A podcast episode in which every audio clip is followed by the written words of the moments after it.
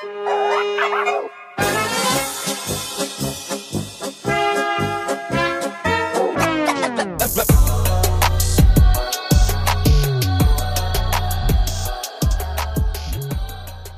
Hallo zusammen, hier ist Moni. Herzlich willkommen zu meinem Kulturell Inkorrekt Podcast.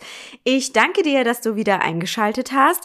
Heute ist der 26. Januar, also der Dienstag oder ein Dienstag und ich habe beziehungsweise schaffe es endlich mit einer Freundin zu sprechen, einer sehr guten Freundin über ein bestimmtes Thema, das werde ich dir gleich verraten. Ich werde sie, also sie weiß ungefähr, wann sie angerufen wird und dass sie heute angerufen wird. Sie weiß auch ungefähr, über welches Thema wir sprechen. Aber dazu gleich mehr. Ich werde einfach zu dem Thema selbst mal was sagen, weil ich natürlich durch meine Erziehung äh, so einen bestimmten Background habe. Und zwar möchte ich über das Thema nie genug sprechen und über, mh, sag ich mal, diese Einstellung oder die Attitüde, die wir als persische Gesellschaft vor allem haben, die meine Eltern auch in gewisser Weise haben, beziehungsweise die ich in der persischen Gesellschaft oder in der südländischen Gesellschaft, ich möchte das nicht nur auf die Perser beschränken, beobachtet habe. Und zwar geht es darum, dass ich persönlich äh, durch meine Erziehung, durch meine Kindheit immer so das Gefühl hatte, alles, was ich so gemacht habe, war nie genug. Ja, also ich habe, ich war ja zum Beispiel auf dem Gimmi, das habt ihr ja mitbekommen. Wenn ich eine 2 bekommen habe, war es nicht genug, dann musste ich eine 1 kriegen. Wenn es so übertrieben gesagt, wenn ich eine 1 gekriegt habe, musste ich eine 1 plus kriegen. Und wieso hatte ich nicht die volle Punktzahl? Aber irgendwie war es immer leider so, dass ich nie mal, also klar, man hat, ich habe schon Lob bekommen, so, ja, gut gemacht und so weiter und so fort. Aber dann kam immer dieses, aber du hättest ja das und das noch machen können und so und so noch machen können und hier noch besser und da noch besser. Was mich persönlich gestört hat und ich muss auch sagen, so dieses kranke Arbeiten meinerseits, dass ich immer so viel arbeite und dieser Drang nach immer mehr, immer mehr, immer mehr, war einfach oder kommt deswegen, habe ich jetzt rausgefunden, weil ich so erzogen wurde. Ja, ich wurde so erzogen in dem Sinne von, nein, du musst, also nicht immer, du musst viel leisten. Mittlerweile sagen meine Eltern auch, du übertreibst, am Ende kriegst noch einen Burnout. Aber, dass ich mir immer mehr aufhalse, weil ich nie so das Gefühl hatte, es sei genug. Oder es wird einfach mal geschätzt oder gelobt, was ich tue. Bestes Beispiel, ich habe ja Politikwissenschaften studiert, ja, und ähm, das hat sich ja durch meine, mein, mein junges Alter damals so herauskristallisiert, dass ich einfach nicht in so diese medizinische Schiene gehen will, nicht in die, ja, äh, nicht in die technische Schiene, weil mein Vater hat einen IT-Background, meine Mutter, die hat äh, so ein ja, äh, Sportlehrerin-Background und eher so auch so ein Generalist wie ich. Die haben ja beide ihr Abi gemacht und so. Und meine Eltern wollten so das typisch persische Doktor Mohandes, also Doktor, äh, Ingenieur und so weiter und so fort, von mir, haben sie von mir erwartet. Und als sie dann gesehen haben, okay, die macht Politikwissenschaften, ach, ihr wisst ja gar nicht, was da, was da abging, ey. also, warum machst du das? Und das ist ja unnötig und bla und bli und blub. Und wie, wie kannst du das nur machen und so? Und das ist ja kein richtiger Job oder ist ja kein richtiger Studiengang und so weiter und so fort. Das bedeutet, immer wenn ich irgendwas machen wollte, musste ich mich so durchkämpfen, ja, anstatt dass sie sich zufrieden geben, dass ich überhaupt studiere und nicht irgend so Nonsens mache, ein Bullshit mache, war ich also wurde das auch irgendwie nicht so anerkannt, hatte ich so das Gefühl. Und dann, ja, habe ich mir gedacht, komm, komm, komm, komm, ist mir scheißegal, ich mache das jetzt, ich ziehe das jetzt einfach durch. Gut. So, dann habe ich mein Studium gemacht, habe nebenbei gearbeitet, also es war so eine Hochschule, damals die Hochschule für Politik München. Da konnte man zum Beispiel abends, also erstens habe ich auf Diplom studiert, weil mir das irgendwie wichtiger war, weil ich mir dachte, irgendwie ist es noch cooler als so ein Bachelor, so richtig Oldschool-Diplom. Und zweitens hatte ich da die Möglichkeit, ab 15.45 Uhr haben, glaube ich, damals die Vorlesungen begonnen. Und ähm, davor habe ich jeden Tag gearbeitet. Also äh, davor habe ich den ganzen Tag gearbeitet. So. Anstatt dass meine Eltern oder so besonders mein Vater, ne, mal sagt so, boah, du bist so krass, dass du das irgendwie schaffst und keine Ahnung, hat er so immer so gesagt so, ja, du hast nie so äh, Orzoam Barabarde Nashot, also es bedeutet so in dem Sinne von, meine Wünsche sind nie in Erfüllung gegangen und so weiter. Ich habe mir gewünscht, dass meine Tochter irgendwie IT studiert und Informatikerin wird und weil mein Vater hat ja einen IT-Hintergrund und ähm, ich hatte da einfach keinen Bock. Und wisst ihr, was das für ein Kampf war, dass ich mich da als Perserin, äh, dessen Eltern mm, oder deren Eltern so eine bestimmte Vorstellung äh, der Karriere für ihre Tochter hatten, dass ich mich da durchboxe, was ich mir da anhören musste den ganzen Tag. Obwohl ich so mein Studium, mein, mein Führerschein, alles selbst finanziert hatte, weil meine Eltern einfach nicht so viel stemmen konnten damals, musste ich das alles selber machen und habe das auch alles selber gemacht. Und ich war am Tag Tag 12 bis 14 Stunden unterwegs. Wenn ich euch mal das erzähle, ich war so um 8 Uhr bin ich in die Arbeit gegangen, das war in München damals noch bei so einem äh, europäischen Messeveranstalter, habe da bis je nachdem, wie meine, meine Vorlesungen gelegen sind, äh, bis 15 Uhr gearbeitet oder auch teilweise bis 18 Uhr. Bin dann um 18 Uhr in die Uni, Uni gegangen und dann die letzte Vorlesung war so, glaube ich, um Viertel vor zehn zu Ende oder so um neun glaube um 21 Uhr. Und dann musste ich noch irgendwie den Zug schaffen, damit ich um halb elf zu Hause bin, also in, in meiner Stadt bin. Und dann musste ich noch eine halbe Stunde nach Hause, nach Hause latschen. Dann war ich um 23 Uhr nach Hause, also zu Hause. Und dann musste ich noch lernen, Leute. Und das jeden Tag. Und das war wirklich krass. Und ich habe so irgendwie nie so gefühlt, dass mein Vater mich irgendwie dazu, dazu, also dafür irgendwie wertschätzt, beziehungsweise so sagt, so, boah, geil, hey, ich habe echt eine krasse Tochter und so. Naja, anderes Thema. Das war so der erste Teil meiner, meines, meines, äh, meines Gedankenganges. Der zweite Teil ist einfach der, dass so generell sehr, sehr, sehr krass drauf geschaut wird bei uns in der Gesellschaft. Ich würde, ich spreche jetzt nur für die südländische Gesellschaft okay, welcher Job, welchen Job hat er oder sie? Welche Position hat er? Wie viel Geld hat er oder sie? Sind Sie wohlhabend? Was haben Sie für ein Haus? Haben Sie überhaupt ein Haus? Was haben Sie für ein Side-Business? Wie viele Kinder haben Sie? Äh, wie sind die Kinder aufgestellt? Gehen Sie aufs Gymnasium? Und so weiter und so fort. Ich finde das so krass, Leute. Da werde ich echt sauer, wie unsere südländische Gesellschaft auf diese fucking scheiß materiellen Dinge schaut. Erstens. Und zweitens natürlich, ähm, warum wir nach der Partnerwahl oder nach dem, sag ich mal, wie wir zum Beispiel auch Erfolg definieren für uns, ja. Erfolg ist für uns nicht zum Beispiel glücklich zu sein und einen bestimmten Wohlstand zu haben oder Vermögen zu sein und keine Ahnung oder gesunde Kinder zu haben. Nein, wir definieren Erfolg nach dem Einkommen eines Individuums und welchen Status oder welche Position derjenige oder diejenige in der Gesellschaft hat. Und das ist für mich ehrlich gesagt kein Erfolg. Und ich finde, das ist so das Problem unserer südländischen Gesellschaft, dass, äh, dass wir sehr krass oberflächlich sind. So, ich kannte Freundinnen oder ich hatte Freundinnen oder kenne das auch aus meiner eigenen Familie, ich kann ja ganz locker darüber reden, wo immer so gleich die erste Frage, okay, äh, und wie viel verdient er? Und ähm, Charat Puldan Miore, so auf Persisch, oder ähm, Chekorast, also was macht er? Und und bla bla bla, wo ich mir denke, what the fuck, was ist eigentlich mit euch los? Warum ist die erste Frage, anstatt zu sagen, okay, wie ist er so vom Typ, was sind so seine Eigenschaften, wie habt ihr euch kennengelernt? Und so weiter, wie viel verdient er? Äh, kannst du mir sein, so äh, übertrieben gesagt, ne? Schick mir mal sein CV, damit ich sehe, damit ich ihn abchecken kann, was er so alles gemacht hat beruflich, in welcher Position er ist. Und in zwei äh, Jahren muss er dann eben im Vorstand sitzen oder sie.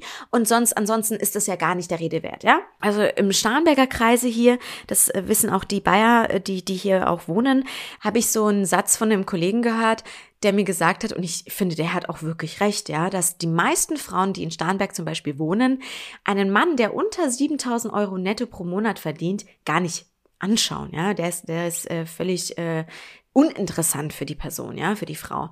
Und ich finde, ähm, wir brauchen da gar nicht so judgen über die deutsche Gesellschaft. Ich finde, das ist meines Erachtens oder meines Empfindens her gar nicht so krass, wie es bei uns Südländern ist. Ich weiß nicht, warum es bei uns Persern vor allem so in den Köpfen reingeschlagen wurde, dass man einen bestimmten Lebenslauf oder ein bestimmtes Einkommen braucht, äh, um miteinander zu heiraten. Also ich kann es nur aus eigener Erfahrung sagen. Äh, darüber gibt's aber dann auch nochmal eine, separate Folge, wo, ja, weil äh, mein, mein, mein Verlobter erstens nicht akzeptiert wurde, weil, oder wird immer noch von meinem Dad, weil er kein Perser ist, ja, ähm, und weil er natürlich nur in Anführungszeichen, ich spreche jetzt aus, äh, aus, den, aus der Sicht einiger anderen, anderer Perser äh, und aus der Sicht meines Dads, er hat nur eine Ausbildung.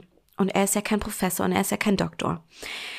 Ja, also mit solchen Struggles habe ich zu kämpfen. Ich weiß nicht, wie es euch geht, ob es euch genauso geht, aber ich möchte einfach darauf hinweisen, Leute, dass wir alle Menschen sind und dass es nicht richtig ist, einen Menschen in Schubladen zu stecken, weil sie niedrigeres Einkommen haben, weil sie vielleicht nur in Anführungszeichen eine Ausbildung haben, nicht eine Professur begangen haben, keine Doktoranden sind und ähm, ja, ein Mensch immer noch schlau oder erfolgreich sein kann, auch wenn er das alles nicht auf Papier hat. Naja.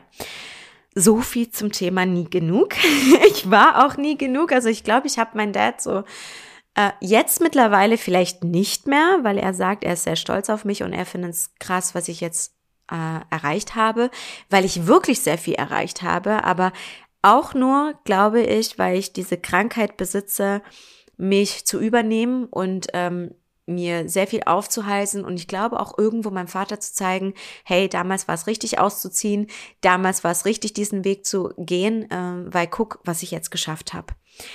Aber ja, dieses Problem oder diesen, diesen, ähm, ja, dieses Mindset von nie genug gibt's, glaube ich, in unserer südländischen Gesellschaft allzu oft. Und ich möchte euch ans Herz legen, nicht genauso zu werden wie eure Eltern, wenn eure Eltern so sind, ähm, weil ich es finde, dass es einfach schlichtweg falsch ist, einen Menschen danach auszusuchen, wie viel Geld er oder sie hat oder welche Position. Ja, Ansonsten, was ich auch natürlich in der Gesellschaft bemerkt habe, dazu rede ich jetzt aber auch gleich äh, mit meiner Freundin, ist natürlich, dass äh, durch Social Media und Co man bestimmte Standards braucht. Also darüber habe ich auch mit meinem Kollegen gestern gesprochen.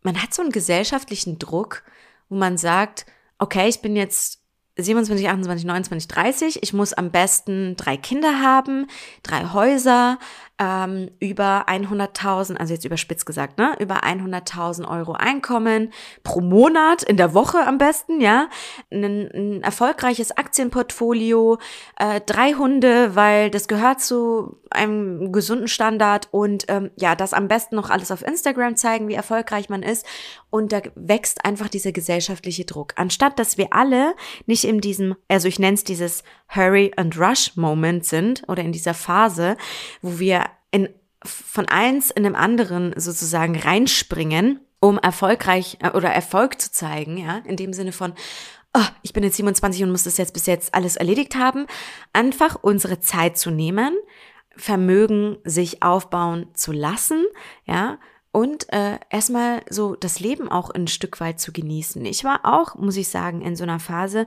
wo ich alles schnell, schnell machen wollte und ich habe es auch gemacht, bis ich dann gemerkt habe, okay, was bringt mir das eigentlich? Ich mache das ja irgendwie für die Gesellschaft.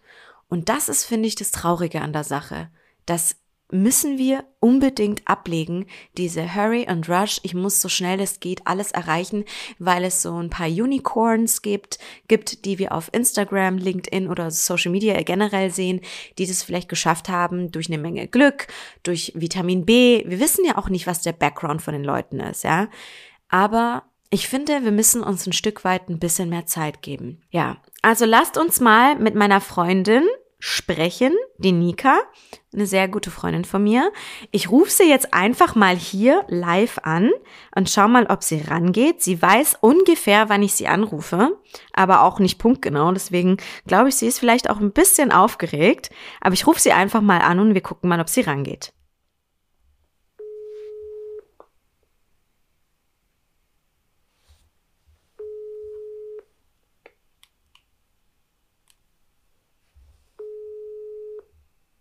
Okay. Jetzt geht sie wahrscheinlich gar nicht ran.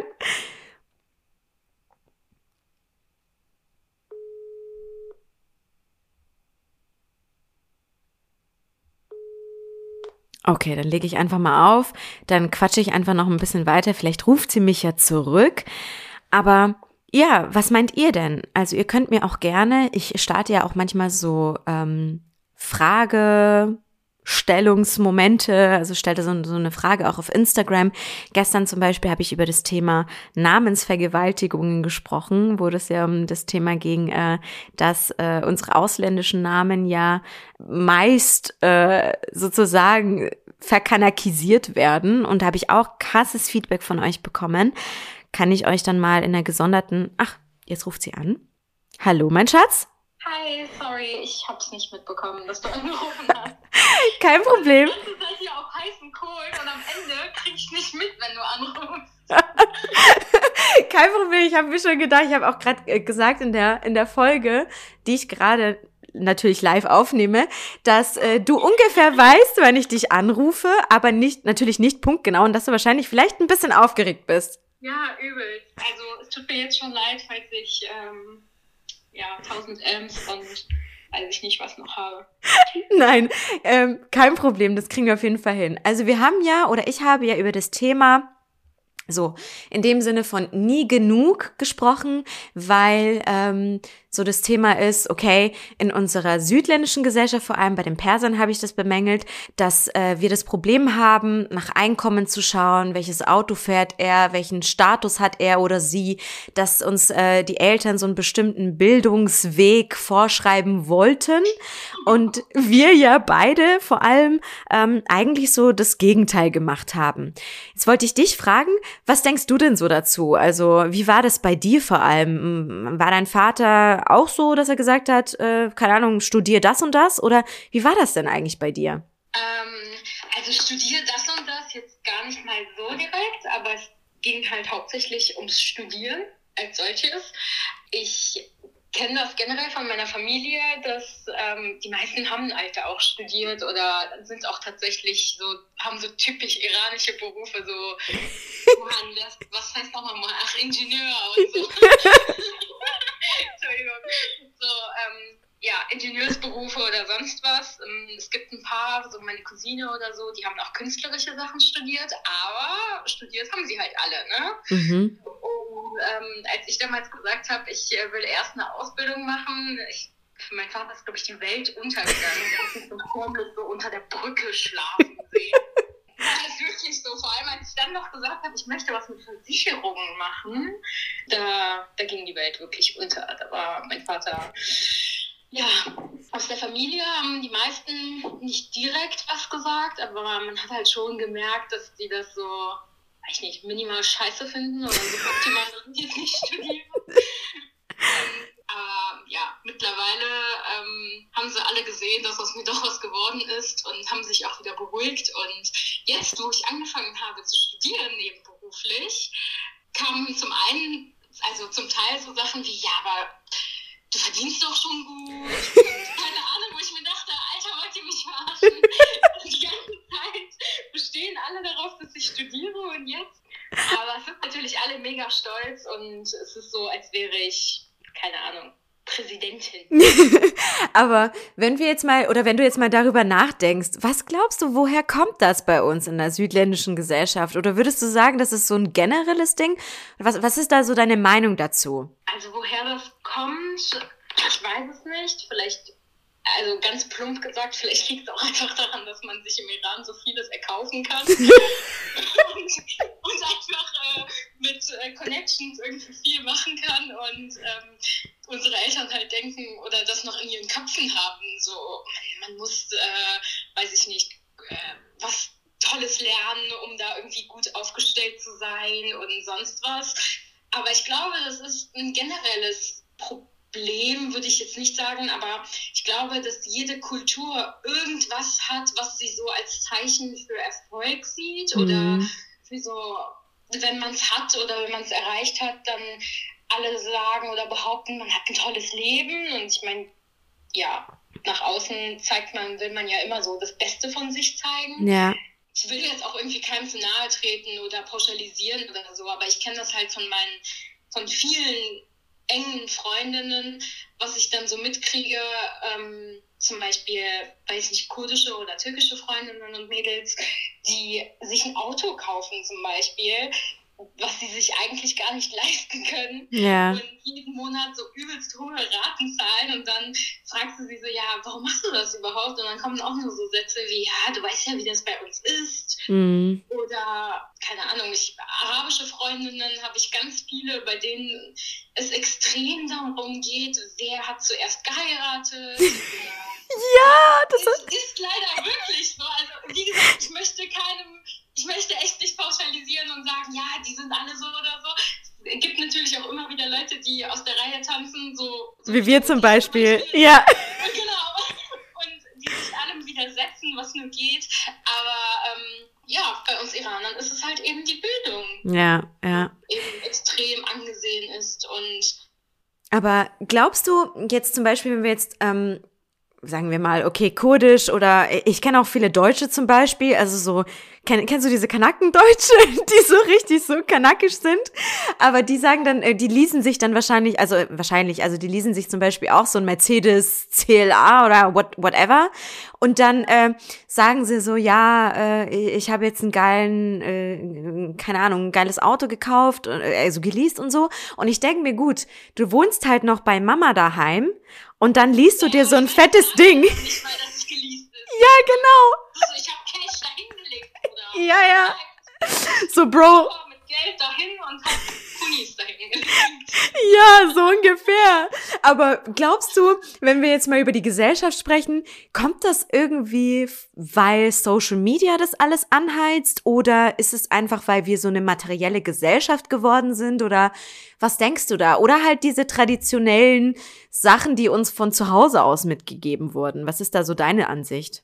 Ja, also ich glaube schon, dass, also es ist ja hauptsächlich auch bei unseren Eltern, ne? Also die uns dann irgendwie die das vielleicht auch von früher so kennen, dass halt die Leute, die studiert haben oder die was toll, also was heißt was Tolles, ist jetzt nicht so, als wäre, weiß ich nicht, ein Bäcker nichts Tolles, aber du weißt, was ich meine, ja. Ne? so, dass Ärzte und Ingenieure und sowas halt so das tollere Leben haben. Mein Papa hat zum Beispiel früher immer gesagt, ja, ich habe selber nicht studiert, ähm, und muss jetzt, äh, keine Ahnung, so und so lange arbeiten und rumackern, äh, studier du, damit du es nicht so schwer hast. Ja. Ich glaube, das halt irgendwo ein bisschen in den Köpfen von früher, dass halt die Leute, die gelernt haben, ähm, ja, leichtere Jobs, sage ich mal, hatten, also mhm. körperlich leichtere. Ja. Und das vielleicht auch einfach so ein Makel ist. Also ich weiß jetzt nicht, wie ich das. Ähm ja, ich verstehe, was du meinst, dass man halt so sagt, okay,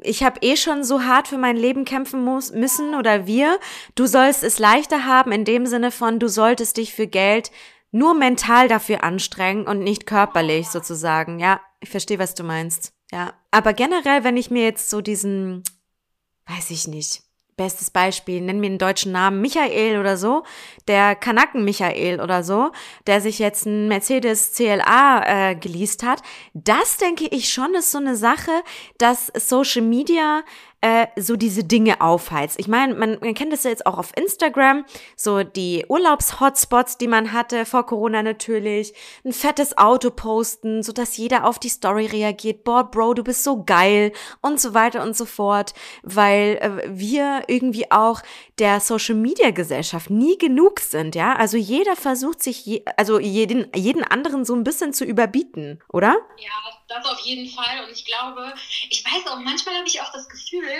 dass wenn Deutsche, also ich, das klingt jetzt voll rassistisch, wenn ich das sage, aber einheimische Deutsche, ja.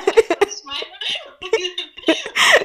Nicht so wie wir Deutsche, aber wenn das so, ähm, wenn Deutsche sowas machen, ist es vielleicht, manchmal habe ich das Gefühl, das ist auch einfach nur so, weiß ich nicht, so dieser Gedanke, so ja, warum soll denn Ali das haben und ich nicht? So, ja. ich will auch einen keine Ahnung, was fahren. So.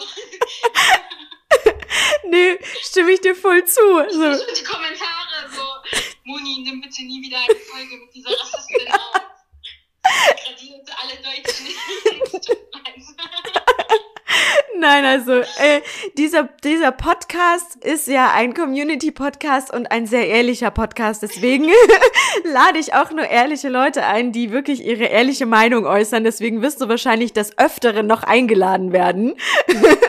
ähm, egal, ob du willst oder nicht, ich lade dich einfach ein. Ist mir egal. ich, äh, ich hoffe nur, es ist nicht ganz so anstrengend, mir zuzuhören für die ganzen Zuhörer. Nein, ich finde, du redest sehr schön. Ähm, ja, bevor sich alle Deutschen irgendwie beleidigt fühlen oder so, zu meiner Verteidigung, ich habe einen deutschen Partner. Ja. ja, und sie ist eigentlich so mit Abstand die deutscheste Perserin, die ich überhaupt kenne, muss ich ganz ehrlich sagen. Sehr sympathisch. Meines Vaters, aber ja, das stimmt. Was ich dir jetzt noch als Abschlussfrage stellen wollen würde, ist, ähm, du hast ja auch gesagt, dass es ein Kampf war auch irgendwie, dich zu rechtfertigen und ähm, dich so ein bisschen durchzukämpfen, weil dein Vater beziehungsweise deine Familie ja auch bestimmte Vorstellungen hat, wie du dein Leben zu leben hast. Ich kenne es aus meiner eigenen Erfahrung. Ähm, bei mir zum Beispiel jetzt immer noch, warum bist du nicht verheiratet? Warum hast du keine Kinder? Und so weiter und so fort. Wie schaffst du es, dich durchzusetzen? Also gibt es ein bestimmtes Mindset oder einen bestimmten Satz, den du dir vorsagst und sagst, ey, fuck it, ich mach das jetzt einfach. Und wie kämpfst du das durch? Äh, hörst du dann einfach in dem Moment einfach gar nicht mehr zu? Oder woher nimmst du die Kraft, dich einfach trotzdem durchzusetzen und deinen eigenen Weg zu gehen? Also, ich war halt schon immer eine, die gesagt hat, wenn ich eine Entscheidung treffe und es läuft scheiße, dann habe ich es halt selber getroffen.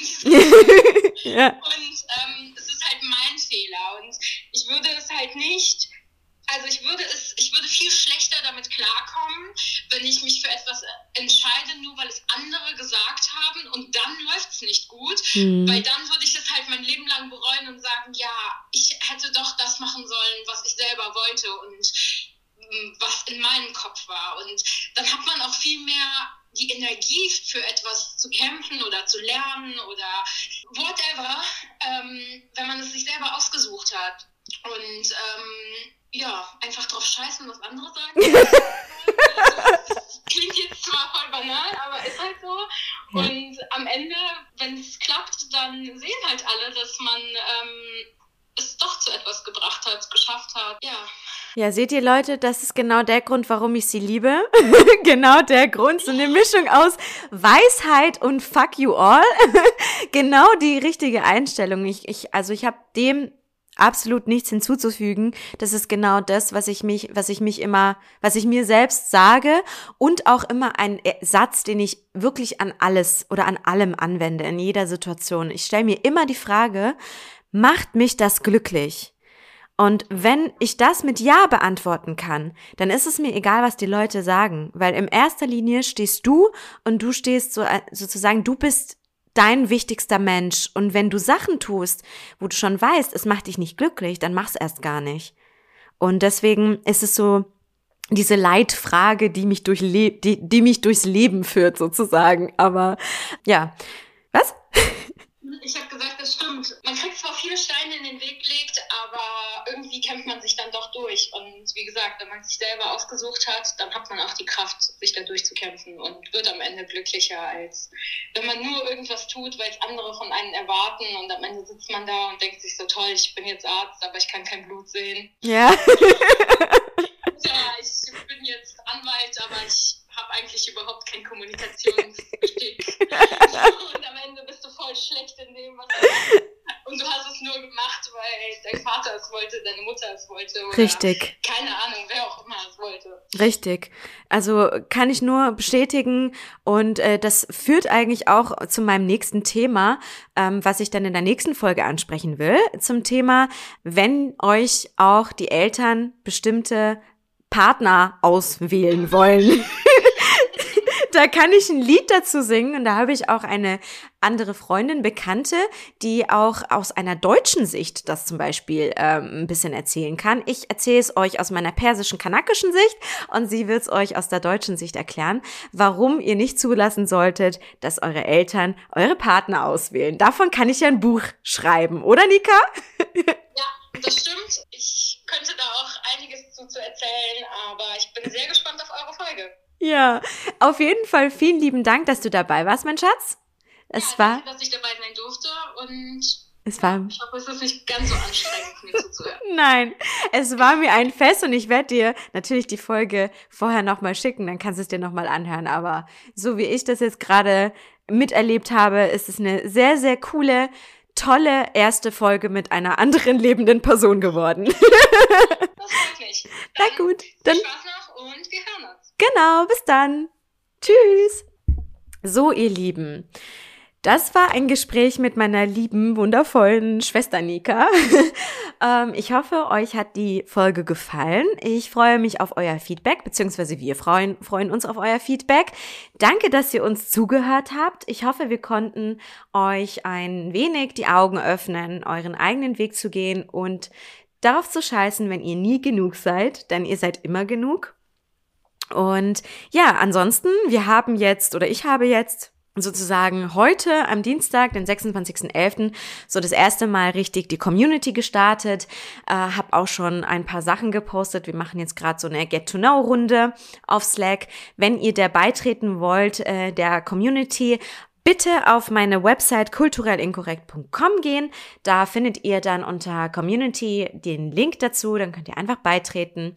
Und ja, ansonsten würde ich mich natürlich sehr freuen auf eine Bewertung auf Apple Podcasts.